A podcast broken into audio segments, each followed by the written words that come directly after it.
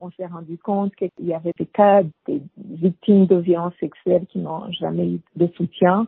La première chose qu'on a faite, c'est qu'on a produit un documentaire où on a interrogé six femmes qui ont donné des témoignages.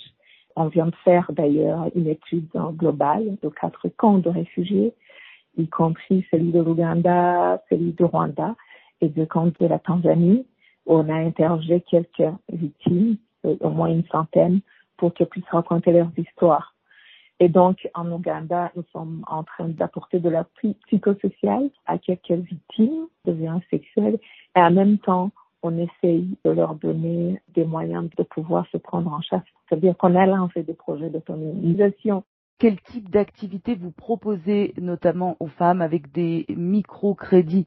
Pour le camp de réfugiés de Naki Valley, on leur donne la chance de proposer ce qu'ils ont envie de faire et donc, à Valley, ils ont commencé euh, un projet de poulailler, donc élevage de, de poules. C'est ça le projet qui est en cours. Puis aussi, euh, on leur a donné euh, un générateur pour pouvoir euh, commencer des projets d'agriculture pour arroser en fait dans les champs comme c'est un endroit qui est assez sec. Donc, on leur soutient dans ces petits projets comme ça.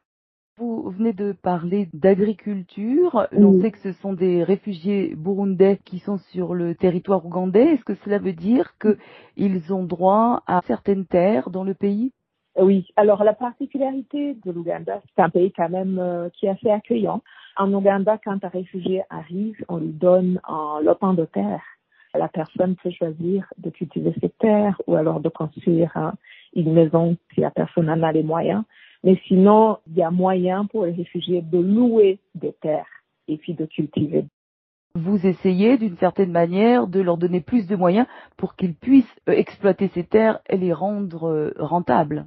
Exactement. On est en train de, mobiliser les moyens pour justement donner aux réfugiés les intrants, les ressources, euh, la technologie qu'il faut pour pouvoir justement utiliser ces terres peux vous dire que, par exemple, un réfugié euh, dans le camp de réfugiés de Naki Valley se trouve les Burundais, la majorité des Burundais euh, et des Congolais aussi. On leur donne 13 000 shillings ougandais, ça c'est l'équivalent de 3 dollars par mois. C'est impossible de vivre avec ça.